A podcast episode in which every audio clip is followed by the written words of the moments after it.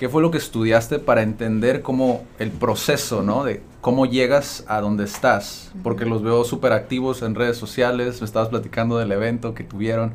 ¿Qué fue lo que estudiaste y por qué lo estudiaste? Yo estudié nutrición y ciencia de los alimentos. Y la razón por la que lo estudié fue porque creo realmente con todo mi corazón que la salud es uno de los elementos más importantes cuando hablamos de oportunidades y cuando hablamos de desarrollo. Creo que eh, si no tenemos una salud adecuada, eh, se crean muchas barreras y muchas limitaciones para lo que querramos hacer en un futuro, para nuestra vida, para cómo nos desarrollamos, cómo nos sentimos, cómo nos expresamos, cuál es nuestro día a día. Y, para mí eso es como la base de todo lo demás.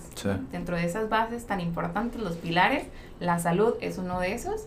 Em, entran también temas de amor propio y ese tipo de cosas, pero para mí era la pregunta, ¿por qué como lo que como? ¿Por qué comemos lo que comemos?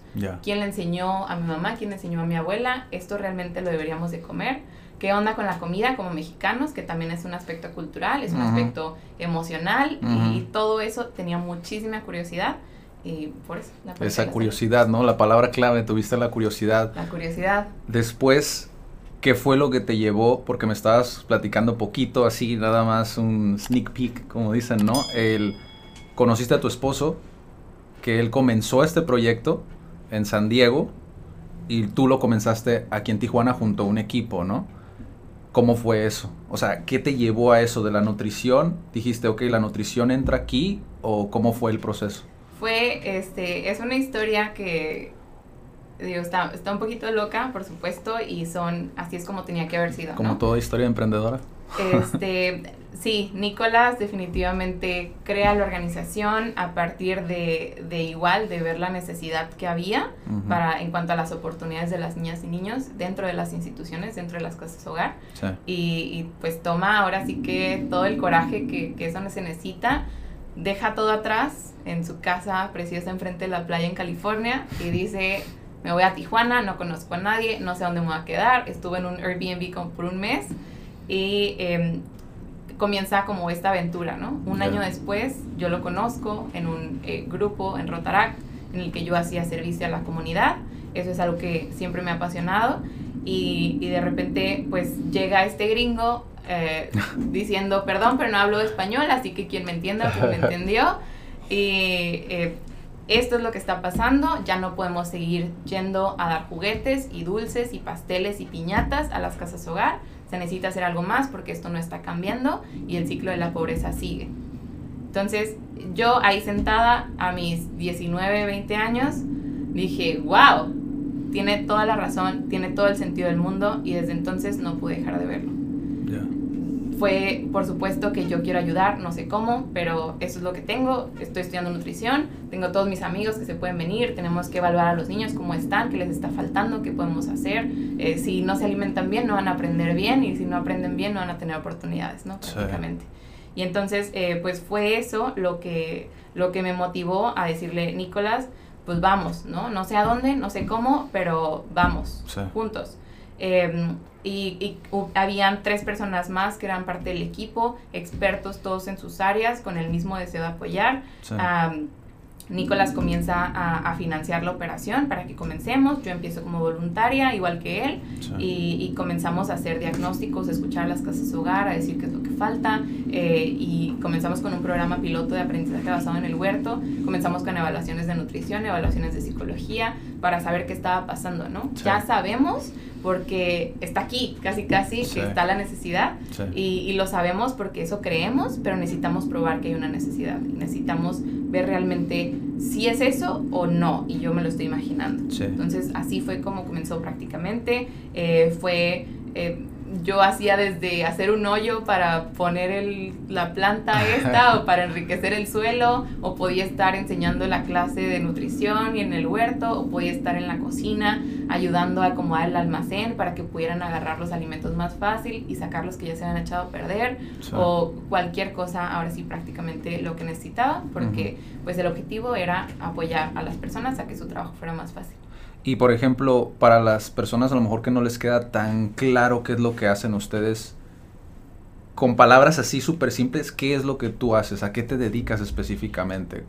Me dedico a asegurarme que las niñas, niños y adolescentes que viven en instituciones, casas hogar, en orfanatos, en albergues, que cuenten con las oportunidades para desarrollarse y que una vez que salen de la casa hogar puedan vivir una vida con propósito.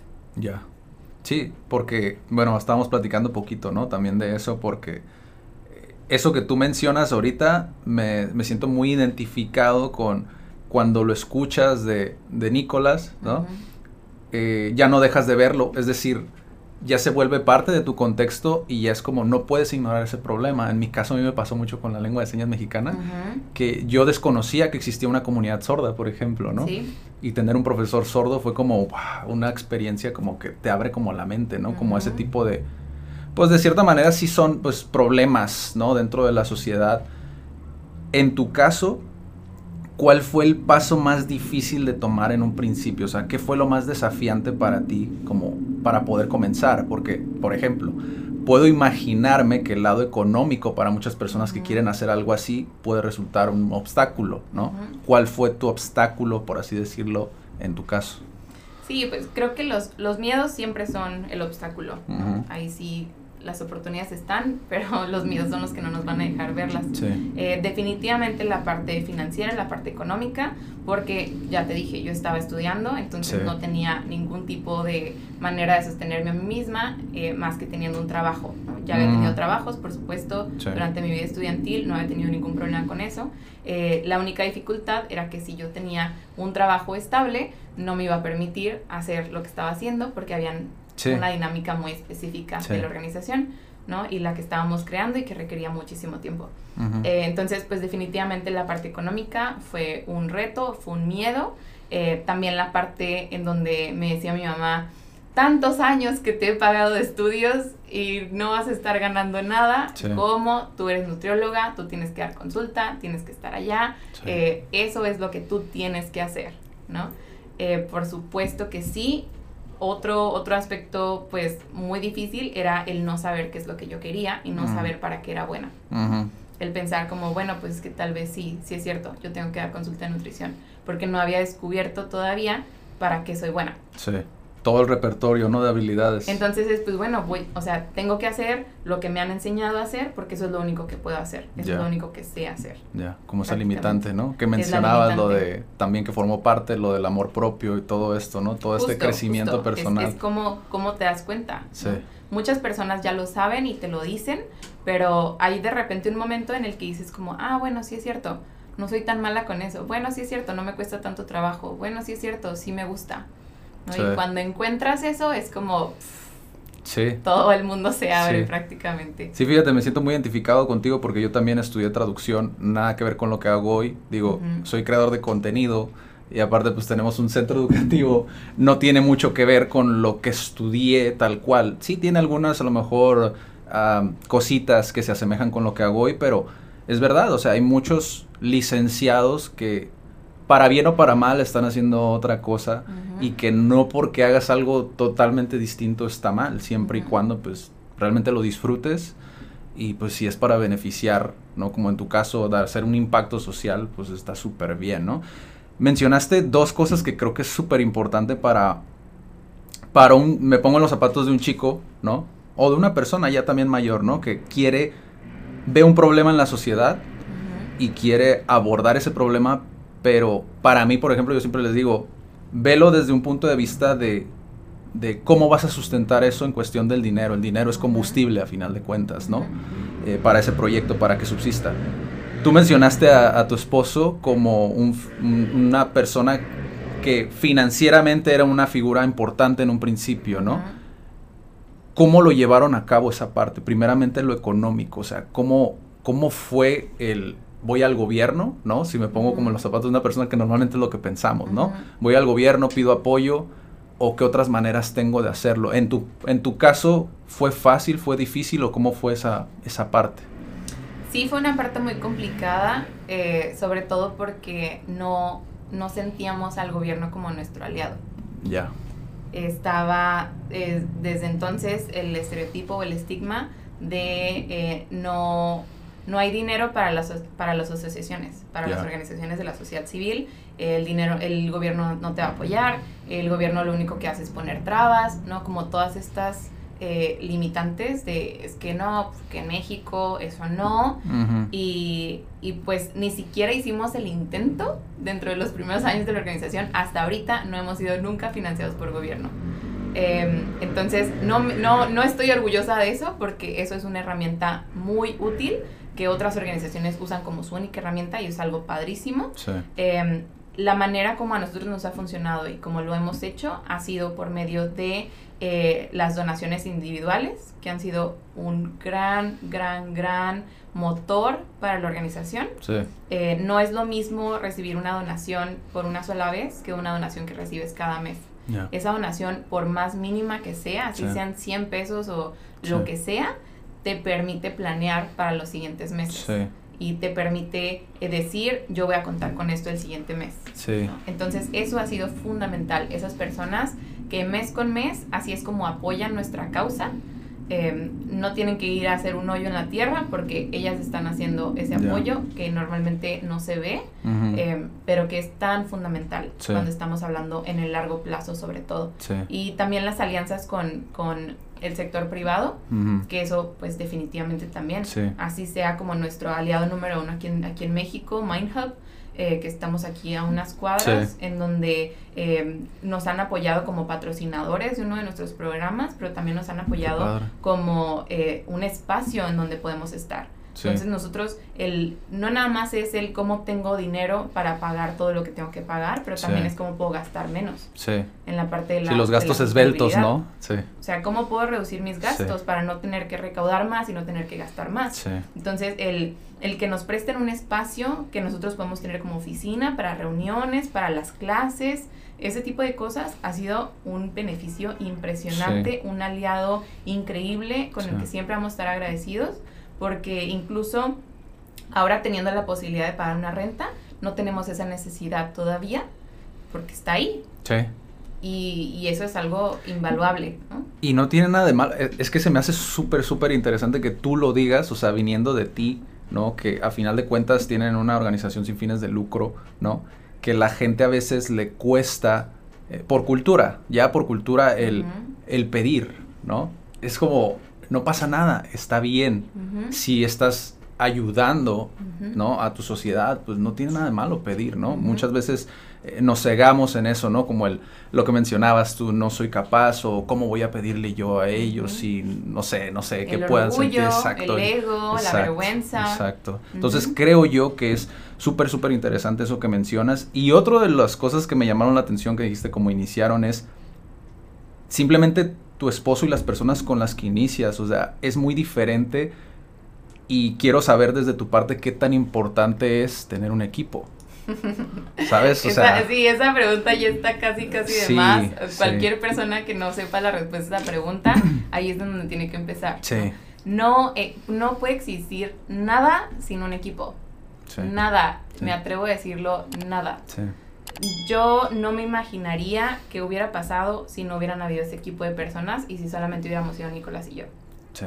Nunca en la vida. Sí. Eh, no me imagino qué estaría pasando ahorita si solo fuéramos Nicolás y yo, ¿no? Eh, y, un, equipo de trabajo es ese... Eh, son todas las personas que tienen todos esos regalos, todas esas habilidades que nosotros no tenemos.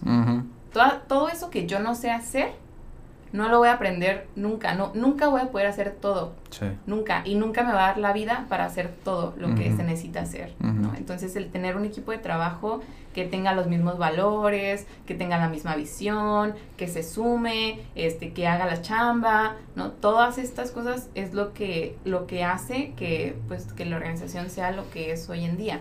Desde eh, los chicos que son prestadores de servicio social, las chicas de prácticas profesionales, los chicos que hacen sus residencias con nosotros, voluntariado, eh, facilitadores de programas, coordinadores de programas, asistentes de programas, hasta pues la dirección. Sí. 100%. Ahora sí que cada persona es, es lo fundamental para una organización. Sí, es que también mencionabas la parte de, digo, cuando tú necesitas dentro de todo tu esquema, pues especialistas, o sea, profesionales, ¿no?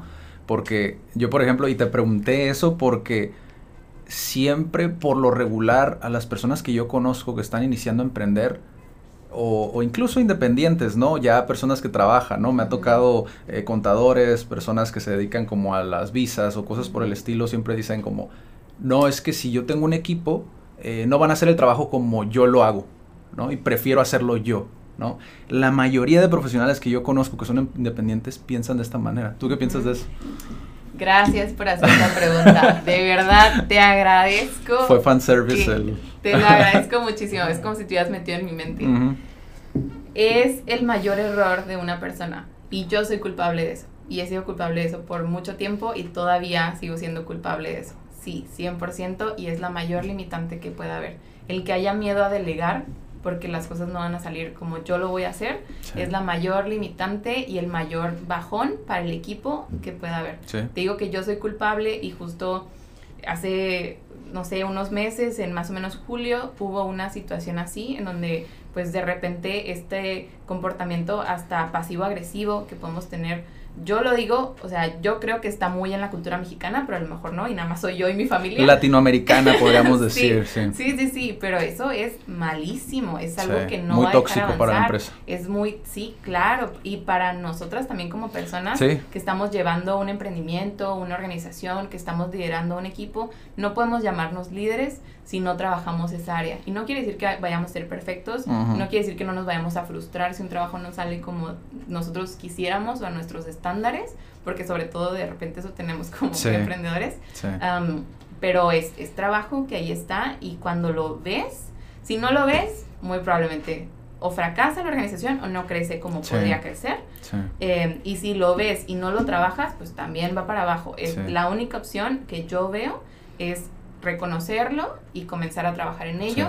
Vamos a ser, somos humanos, entonces nos vamos a seguir equivocando y va a seguir saliendo en algunas ocasiones, pero cuando, cuando ya lo vemos y cuando ya lo queremos trabajar, cuando tenemos esa intención de crecer esa área de manera personal, es cuando nos vamos a convertir en líderes realmente. Sí. totalmente de acuerdo. La soberbia. Se llama soberbia. Me decía mi psicólogo, yo le preguntaba, bueno, él me preguntaba, ¿cuál es lo contrario a la humildad, Edith? Hace unos meses. Y yo así como, mm, ¿qué? ¿Cuál es? No sé, yo soy buenísima con, la, con las palabras y no podía encontrar esa palabra en mi mente. Me dice, es la soberbia. Eso que me estás diciendo a mí que pasó, bla, bla, es soberbia. Y eso es justamente, nadie lo va a hacer como yo lo voy a hacer. Sí. Fíjate qué curioso que dices eso porque ya, ya me estoy poniendo a, más abstracto, ¿no? Pero muchos lo confunden justamente con el ego. A veces no, no ven que el ego Sé que muchos van a estar en contra de lo que voy a decir, pero el ego en ocasiones te sirve. O sea, ah, te sirve si lo sabes canalizar a algo positivo, ¿no? Y, te sirve tener estándares. Y te sirve querer que las cosas se hagan con cierta calidad. Claro que sí te sirve. Lo que no te sirve es cuando, em, cuando nada nos parece. Cuando nada es suficiente, cuando eh, eh, no valoramos el trabajo de las personas, cuando no somos agradecidos con, con el tiempo que las personas dedican. Sí. Estoy súper de acuerdo. Y si tienen problemas con eso, bueno, yo como siempre, ¿no? Y de hecho tocaste dos puntos que para mí son claves, tanto el equipo, o sea, las personas que te van a apoyar, no tanto como un modelo de negocios, porque yo no les recomiendo de un inicio engranarse tanto como con un modelo de negocios, sino ver quiénes te pueden apoyar, ¿no? A tu alrededor y realmente la parte financiera, que a final de cuentas sí es importante, o sea, sí puedes, para aprender, métete una, una red de mercadeo, si quieres aprender, métete una red de mercadeo, ¿no? Como siempre les comento, porque es más barato, ¿no? Pero si ya quieres emprender, sí busca cómo lo vas a llevar a cabo, por ejemplo, ¿no? Bus, vende chocolates o vende chicles o lo que sea, ¿no? Y me interesaba mucho que desde tu parte nos contaras cómo lo llevaron a cabo, porque una ONG muchas veces puede llegar a ser como intimidante de emprender, ¿no? Para muchas personas porque dicen, pues es que si no me apoya el gobierno no tengo de otra, ¿no? Y no siempre es así.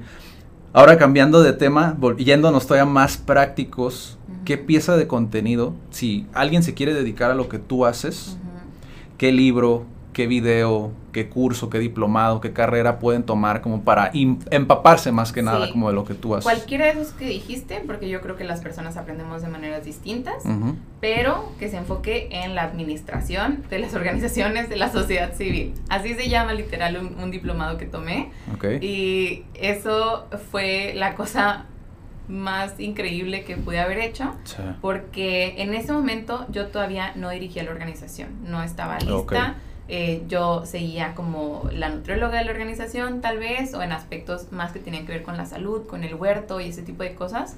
Em, pero estar en este diplomado y el, y el buscar crecer profesionalmente, cuando todavía no lo veía incluso, y que decía como, no, yo ahí está Nicolás, ¿no? Yo creo que casi casi, yo soy nutrióloga, yo poniéndome mis propias limitaciones, el, el, tomar ese diplomado en administración de las organizaciones eh, fue lo que me permitió ver todas las cosas que se necesitan hacer, todas las cosas que son importantes, desde los programas y la evaluación y el monitoreo, hasta la parte de la comunicación, la mercadotecnia, relaciones públicas, eh, alianzas internacionales, eh, fondos, todo ese tipo de cosas que pues solamente cuando ves el panorama completo ya puedes comenzar a planear y puedes decir como, bueno, pues voy a empezar por aquí y esto es el 10% de lo que necesito hacer, pero pues de aquí a, junio voy a tener el 20, ¿no? Y pues toda la paciencia del mundo, porque es, un montón de cosas.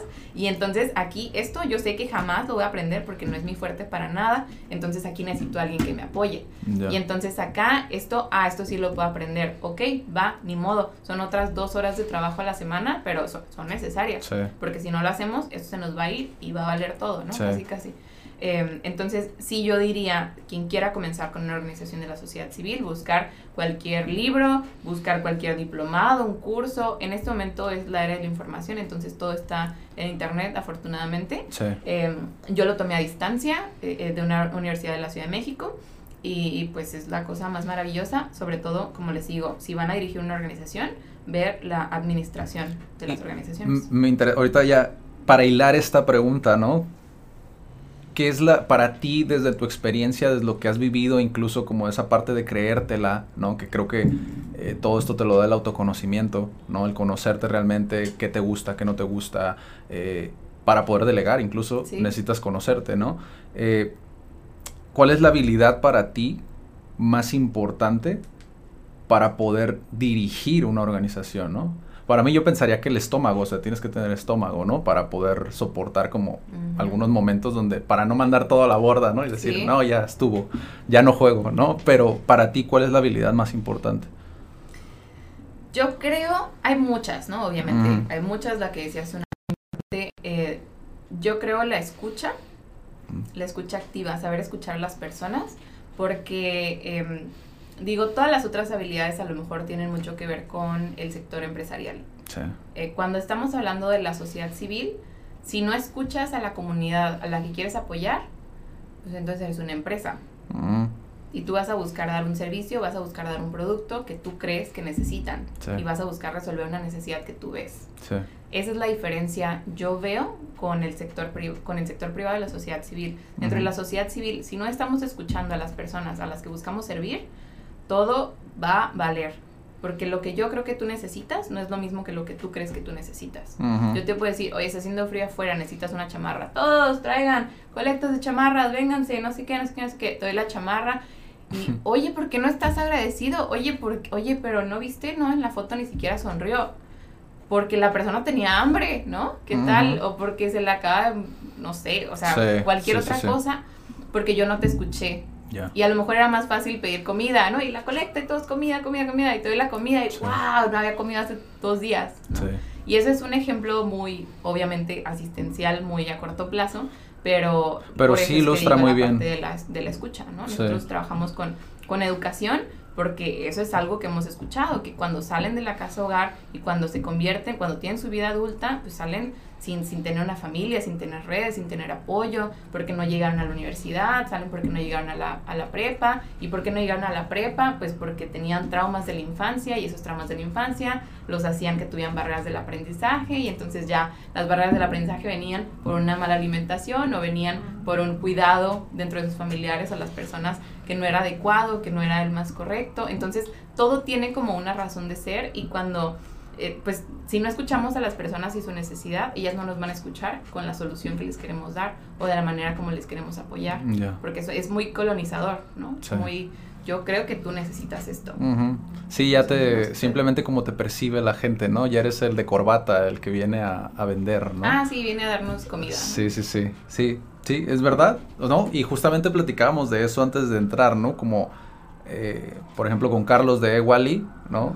que, que te platiqué, ¿no? Como hay muchas empresas o muchas personas, a nosotros nos pasó, de hecho, no voy a decir nombres, ¿no? Pero hay empresas que nada más se quieren como parar el cuello, ¿no? O sea, y decir, ah, pues yo también ayudé. se vale. Se vale, sí. Se vale. Exacto. Entonces, como empresa, que yo no me quiero involucrar, que no tengo el tiempo, que no quiero dedicar los recursos a, escuchar a las personas, pues me alío con una organización que esté escuchando a las personas. Sí. ¿No? Eso sí se vale. Lo que no se vale es decir, yo como empresa quiero mi foto con los niños. Y no me importa que sea ilegal tomarles fotos a los niños porque están en una situación de vulnerabilidad, yo la quiero.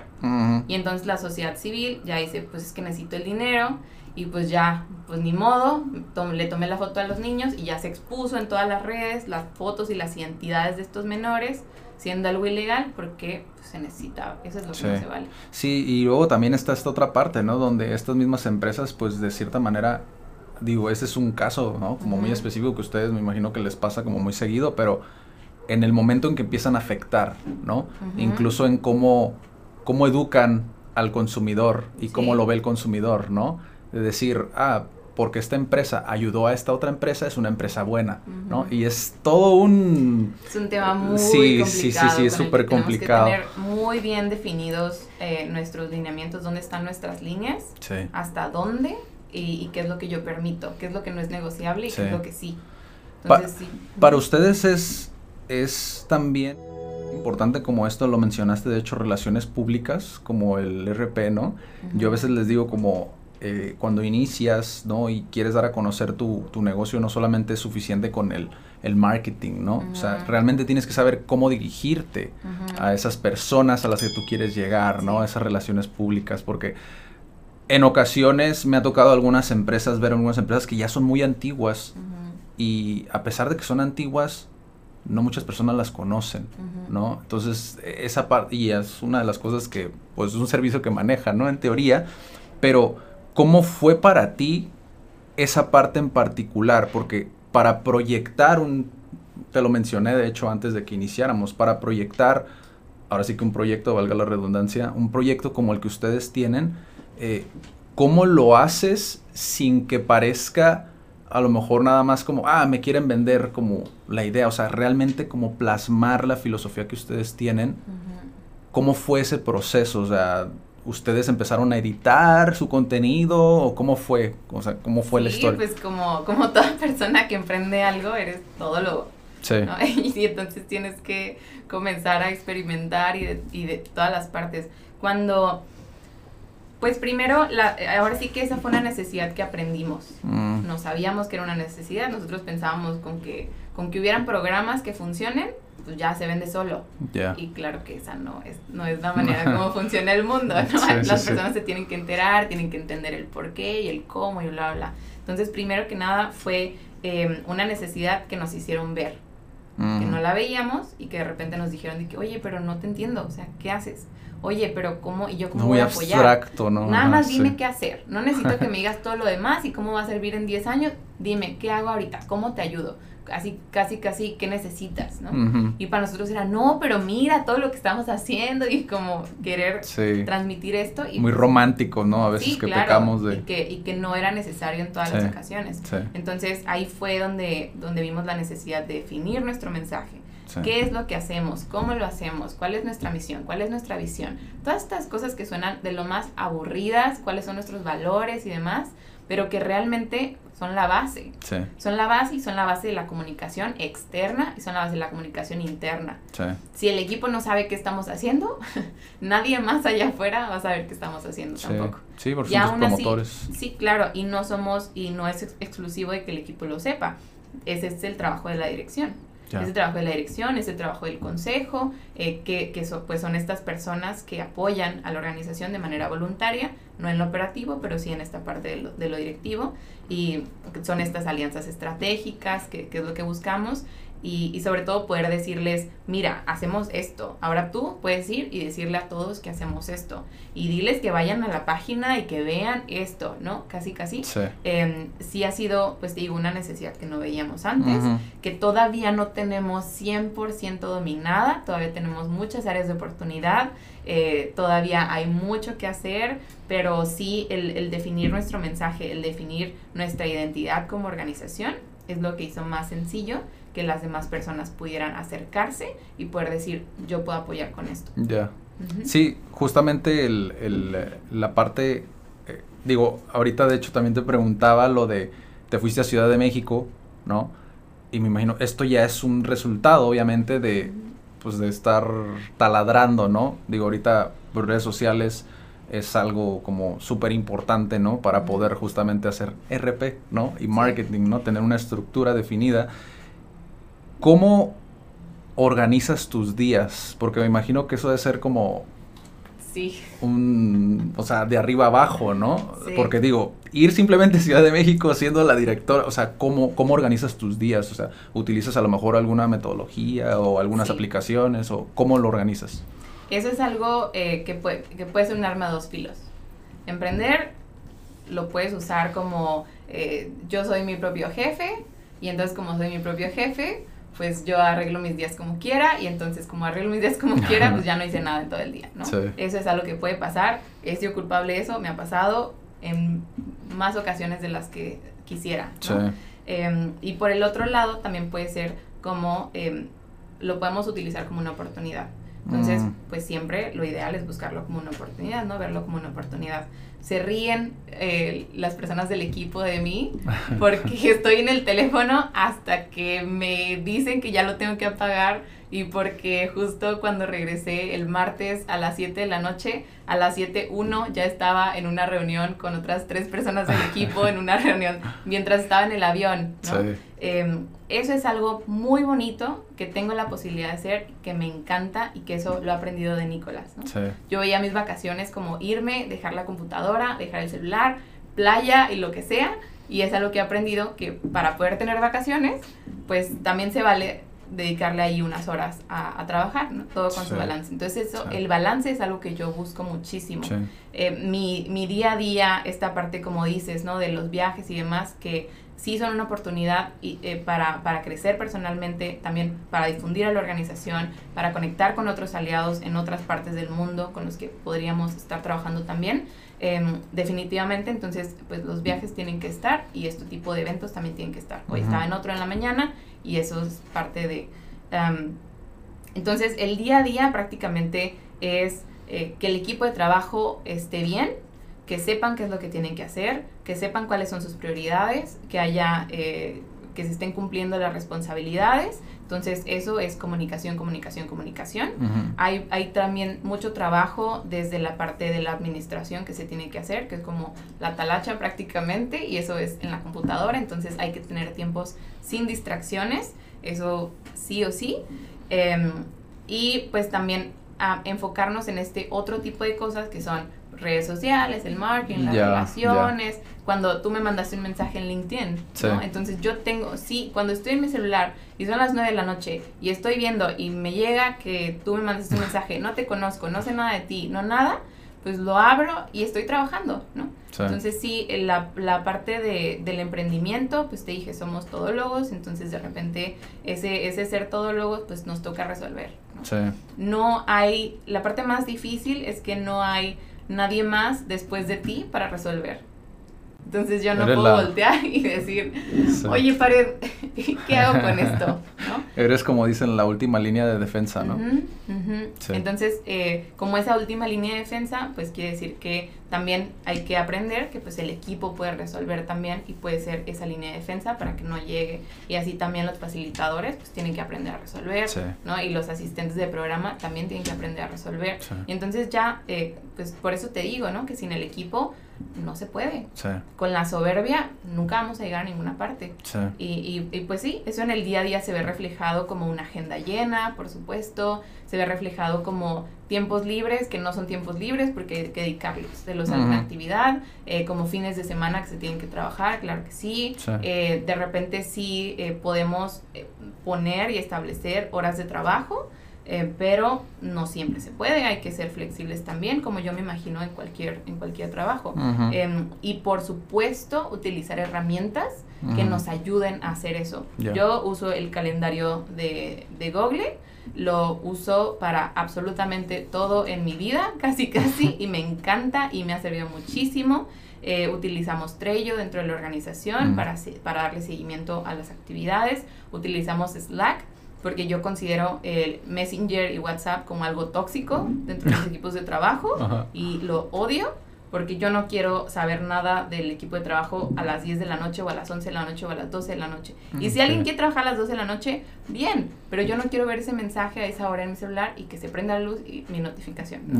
Entonces, sí, Slack yo considero como una herramienta preciosa para que los equipos de trabajo tengan esa comunicación formal de trabajo y yo poderte hacer lo tuyo mientras no estés en trabajo y desactivas tus notificaciones a cierta hora y ya, el siguiente día se resuelve, ¿no? No pasa nada. Y si es una urgencia te voy a marcar y ya, no pasa nada. Eh, entonces te digo, utilizar esas herramientas, definir eh, las, las maneras de comunicarnos, cuando se manda un correo, cuando no, porque también puede ser muy frustrante. Y pues digo, hay ya, ya suficientes obstáculos y hay suficientes retos allá afuera dentro del trabajo que hacemos como para todavía poner más retos dentro del trabajo en equipo. Sí. Entonces, sí. Sí, es, creo que es súper interesante como ver cómo lo llevas, ¿no? Y que otra vez soy muy pesado con lo mismo, pero pues es parte del autoconocimiento. O sea, si no, imagínate, o sea, algo tan pequeño puede escalar a algo como más estresante como eso que dices, ¿no? Lo de WhatsApp. O sea, que descubriste eso y que pues también te dedicaste el tiempo de buscar una herramienta, ¿no? Que fuera más acorde como con tu organización, con lo que tú querías plantear.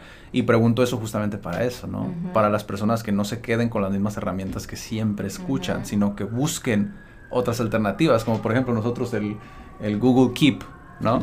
Que también te sirve mucho como las notitas esas de, de, sticky notes, creo que se llama, ¿no? Entonces, dicho esto, ya que dimos una pauta en cuanto a la organización, lo que te puede servir, lo que te puede servir. De hecho, hasta ahorita nadie ha repetido lo mismo, casi todos dicen algo diferente, entonces me encanta. ¿Cómo es emprender dentro de tu sector? O sea, ya nos diste un panorama general, pero para lo mejor aquel despistado que no, no, no escuchó lo anterior, para ti es desafiante, o sea, ya a lo mejor diciendo con honestidad, ¿es desafiante o, o sí tú ves que es no fácil, pero simple, a lo mejor, ¿no? Es simple poder emprender en esto. ¿Cómo lo ves tú? Me encanta filosofar, entonces pienso que es difícil y es muy simple al mismo tiempo. Ok. Eh, es difícil en el aspecto en el que si eres una nutrióloga, como yo, un nutriólogo, eh, que quiere emprender una organización de la sociedad civil, que es algo de lo que nunca he escuchado y que no tienen la más mínima idea de cómo se hace, hasta la inscripción en el registro público de la propiedad del comercio es algo que va a ser una tarea imposible y te va a drenar y vas a sentir esto, lo odio, ¿no? Casi, casi está haciendo la fila ahí en el gobierno del Estado. Sí, sí, sí. Em, digo que puede ser fácil también porque yo sé que si nosotros hubiéramos contratado a un consultor, que nos apoyara o incluso nos hubiéramos acercado a una organización de la sociedad civil a preguntarles, oye, ¿ustedes cómo le hacen? Si nos hubiéramos acercado eh, a una organización que tuviera fortalecimiento institucional desde el día uno y entonces la organización nos hubiera hecho un diagnóstico y nos hubiera dicho, oye, primero empieza por esto, luego haz esto, luego haz esto y te vamos a apoyar con acá y acá, hubiera sido muy fácil, yo creo, o más fácil. También yo me imagino y creo fiel, firmemente que cualquier emprendimiento tiene sus dificultades y tiene sus retos y demás, pero al mismo tiempo hay muchos recursos allá afuera que no alcanzamos a ver. Entonces, como decías, hay unas organizaciones que se quedan y dicen, si el gobierno no me financia, yo no puedo hacer nada. Y acabo de conocer a una este fin de semana, de hecho, que dijeron, queríamos este fondo, pero ya lo cancelaron, entonces pues ya no sabemos qué hacer. Digo, para, Esa, para esa organización va a ser muy difícil, o ahí va a quedar, ajá. Y, y, yo estoy pensando en que nos unimos a esta red, en donde esta red es para puras convocatorias y puro financiamiento. Y entonces ahí todos los días estamos recibiendo 20 posibilidades de obtener financiamiento de todas partes del mundo, que es algo que no hubiéramos visto hace seis años que comenzó la organización porque no teníamos ni la más mínima idea.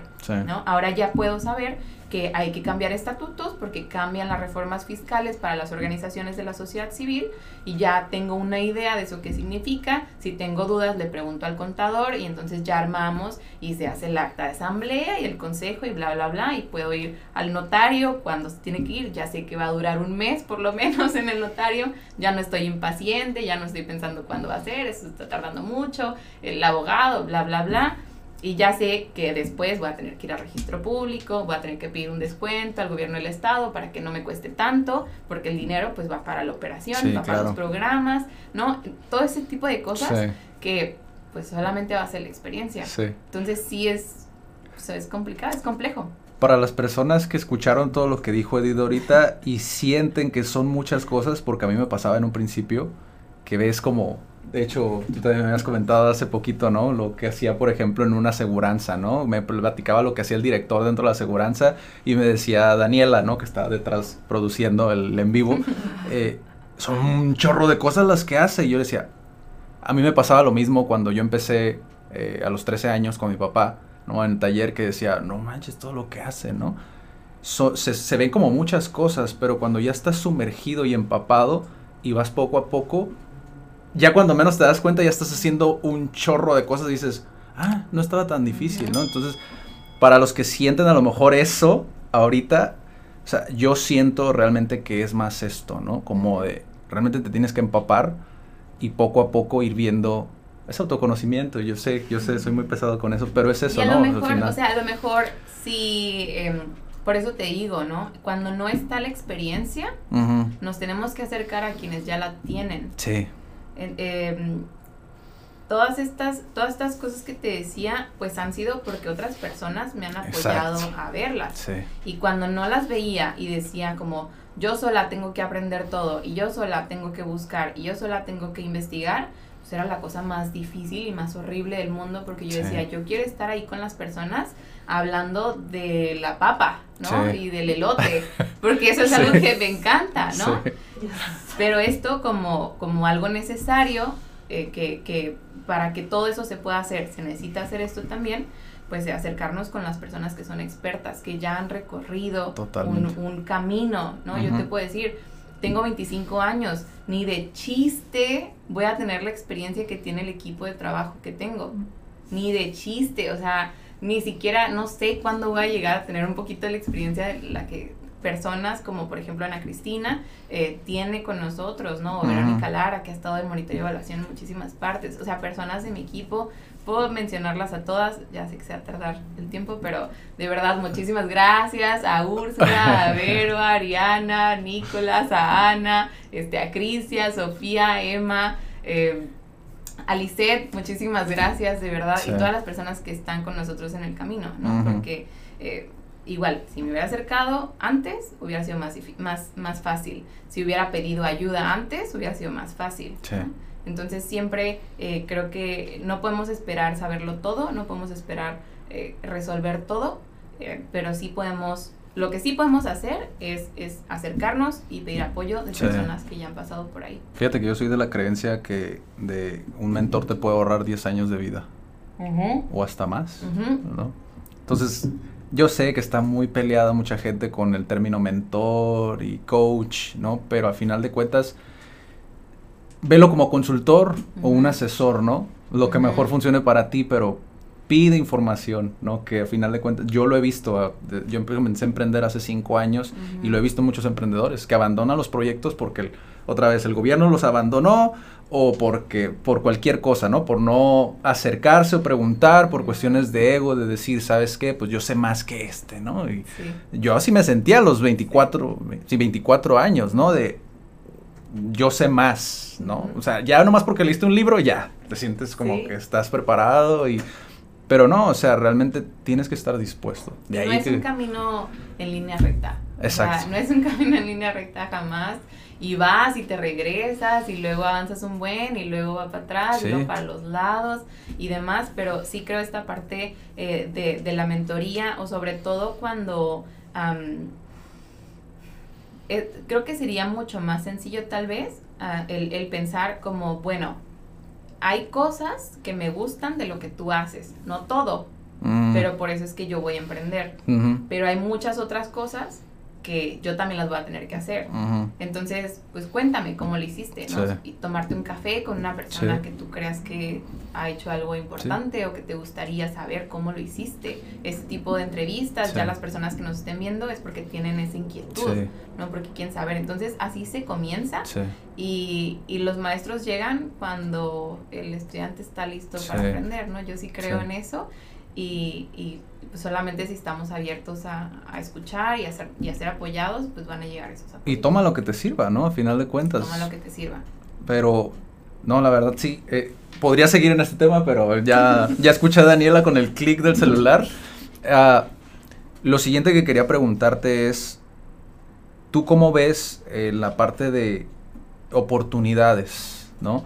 Porque como yo mencioné uno, ¿no? Que es la comunidad sorda, que también hay muchas personas que podrían eh, incluirse como a esa causa, ¿no? Pero dentro de lo que tú haces, simplemente es todo un mundo, ¿no? Es todo un reto porque, digo, como dices, no solos no podemos hacer todo, ¿no? O sea, para crear un impacto realmente que sea global, que es justamente lo que me lleva a la siguiente pregunta, ¿tú cómo ves como la ventana de oportunidades a nivel global y a nivel local? ¿Qué tanto estamos aprovechando también de esa oportunidad, ¿no? Porque lo que me llama mucho la atención de Create Purpose, ¿no? Que es bilingüe, o sea, es un proyecto bilingüe, ¿no? De hecho, tuviste una entrevista, si pude verla, eh, tuviste una entrevista, ¿no?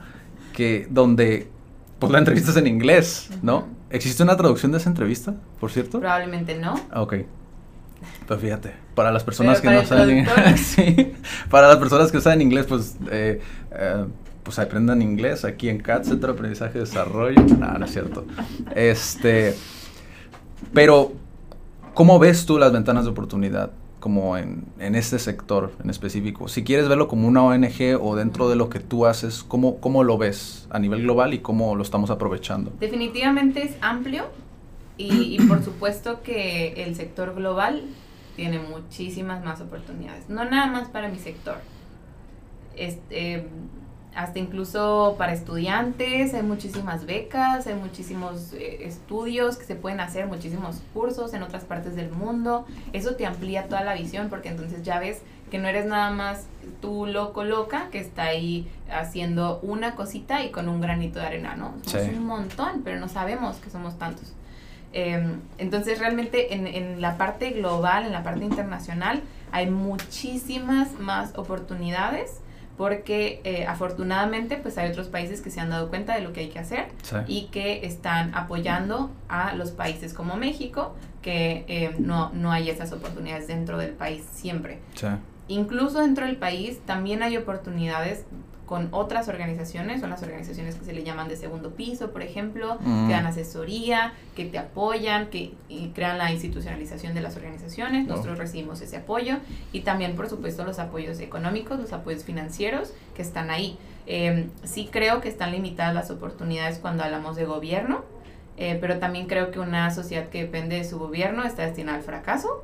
Entonces, eh, lo mismo para cualquier organización, para cualquier empresa que está esperando un financiamiento de gobierno para comenzar o para hacer o, depende de eso, eh, va a estar muy difícil. Las circunstancias cambian de un día para otro, cambiaron hace dos años, ahorita siguen cambiando, por ejemplo, para donatarias autorizadas, para que una organización pueda dar un recibo deducible de impuestos, cada vez hay más restricciones y cada vez es más difícil. Em, sin embargo, como te digo, pues hay que aprovechar las oportunidades que hayan y eso solamente, pues si nos ponemos a hacer nuestra chamba, nuestra tarea, investigar, presentar proyectos que sean proyectos atractivos, que sean sostenibles también.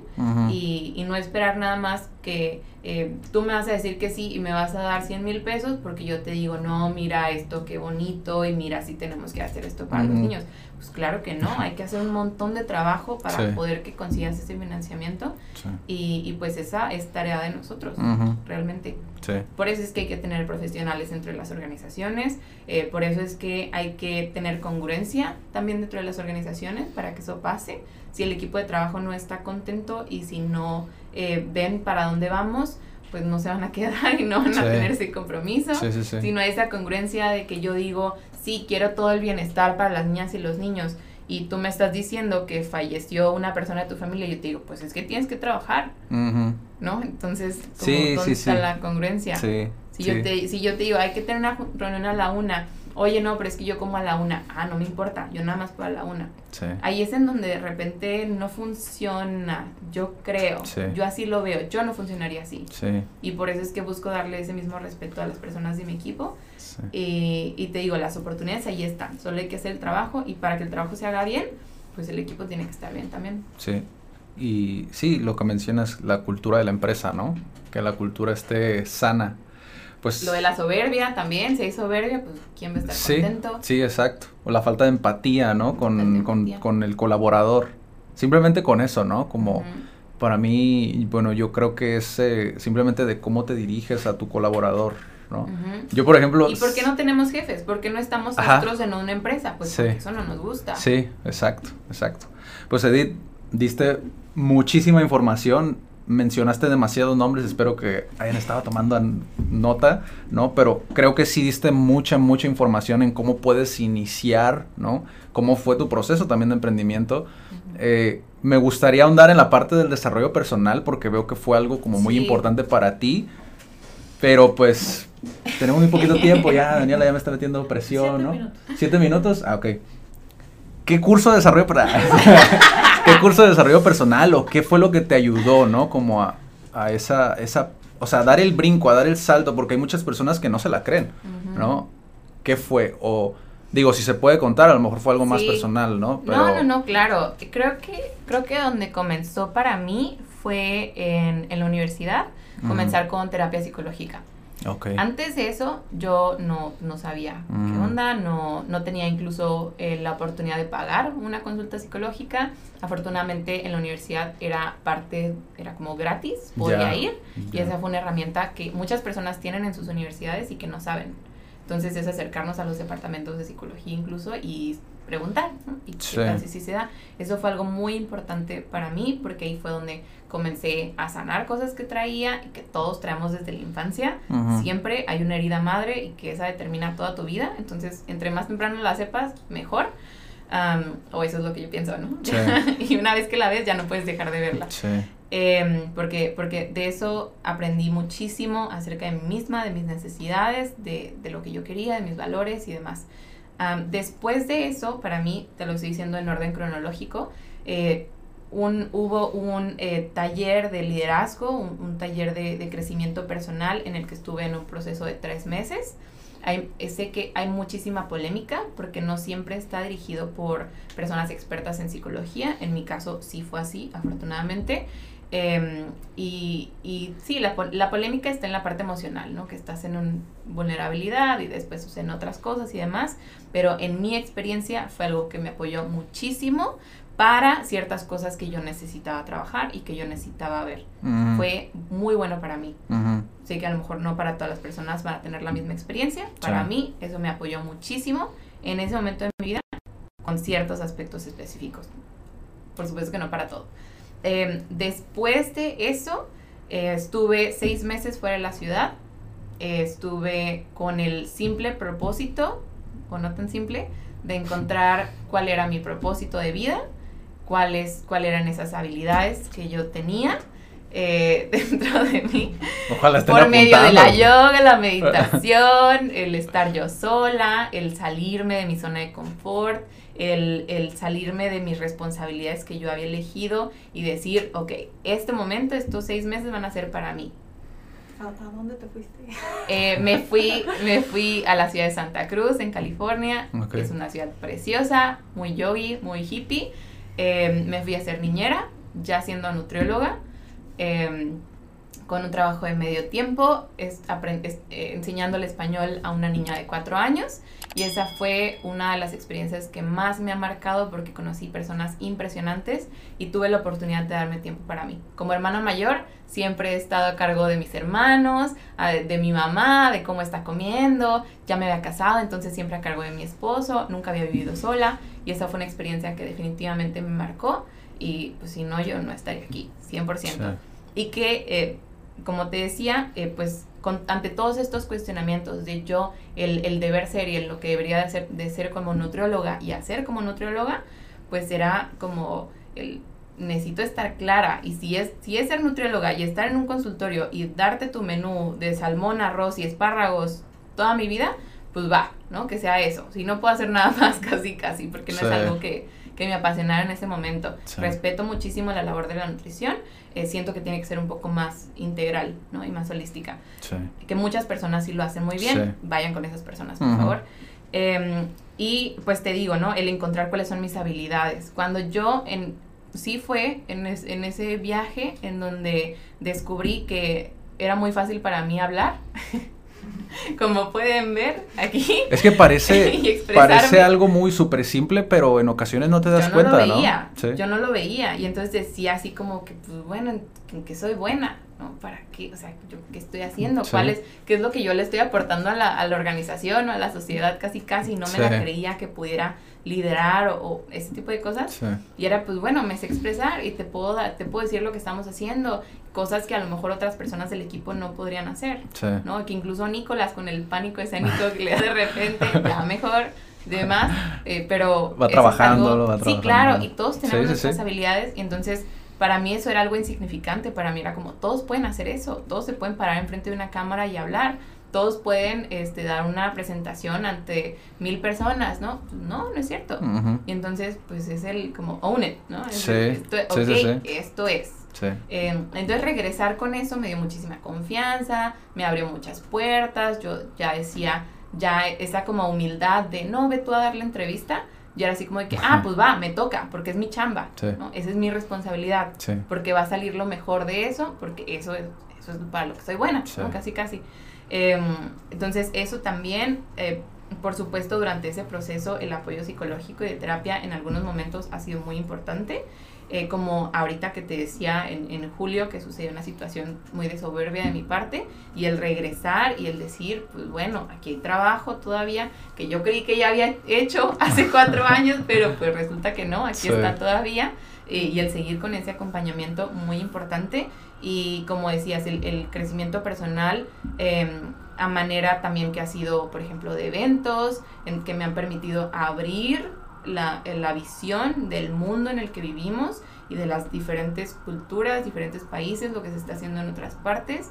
Em, ha sido también muy importante y, pues siempre todo este tipo de cursos de liderazgo, eh, cuando, cuando hablas de libros de John Maxwell, todo ese tipo de cosas, claro que siempre, ¿no? Eso, eso dice una de las, estas leyes del liderazgo que, que él tiene, eh, que solamente eh, nos conocemos por medio de las otras personas, como solamente si tú me dices, oye, pero es muy buena hablando, entonces yo voy a decir como, mmm, ¿seré buena hablando? ¿De verdad? ¿A poco? Y entonces ya se crea una semillita y ya se va desarrollando hasta que me doy cuenta, ah, sí, sí, soy buena para Sí, que la autoconciencia a veces te, también tiene mucho que ver tu contexto, ¿no?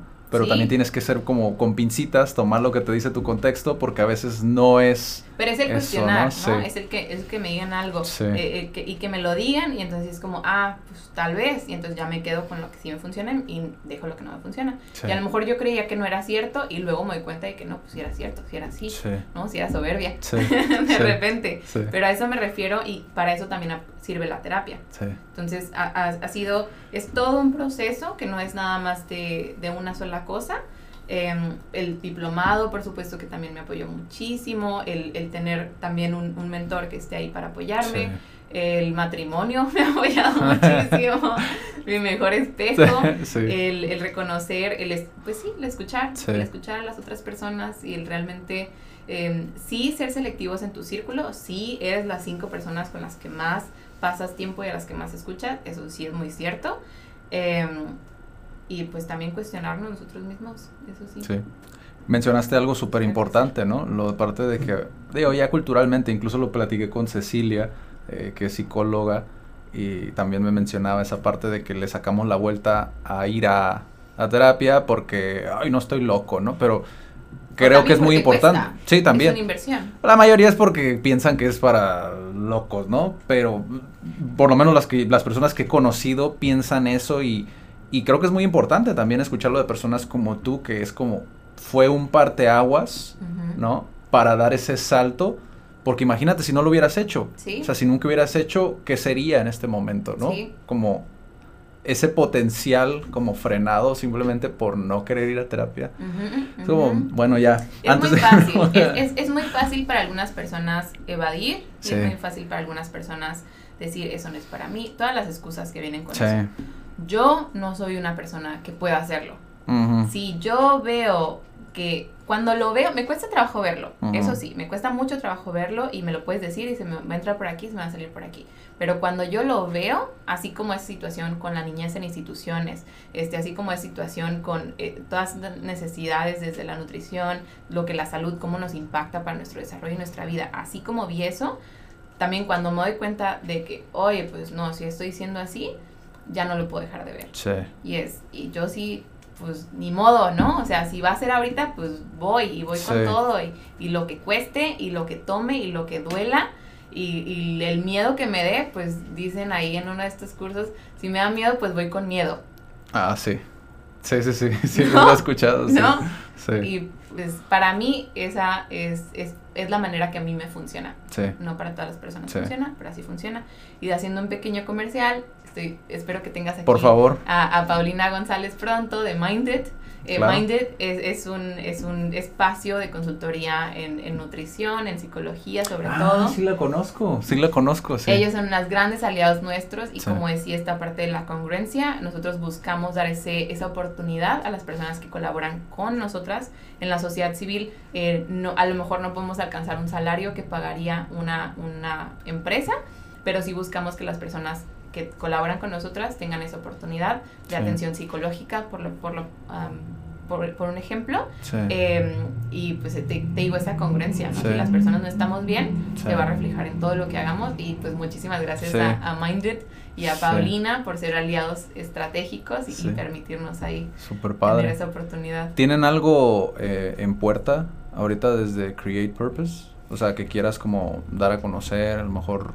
O sus redes sociales Sí, incluso, ¿no? Sí, sí, sí, pues definitivamente. El, el, nuestro evento de aniversario acaba de pasar, pero Sí. les invito a que nos sigan en redes sociales, por supuesto, Sí. para, para que vean lo que pasó en el evento, que vamos a estarles dando como eh, piezas de y que nos conozcan realmente y lo que hemos estado haciendo los últimos seis años. Eh, y también, pues dentro de las convocatorias que tenemos ahorita abiertas, tenemos una convocatoria para instituciones en materia de nutrición, salud y bienestar.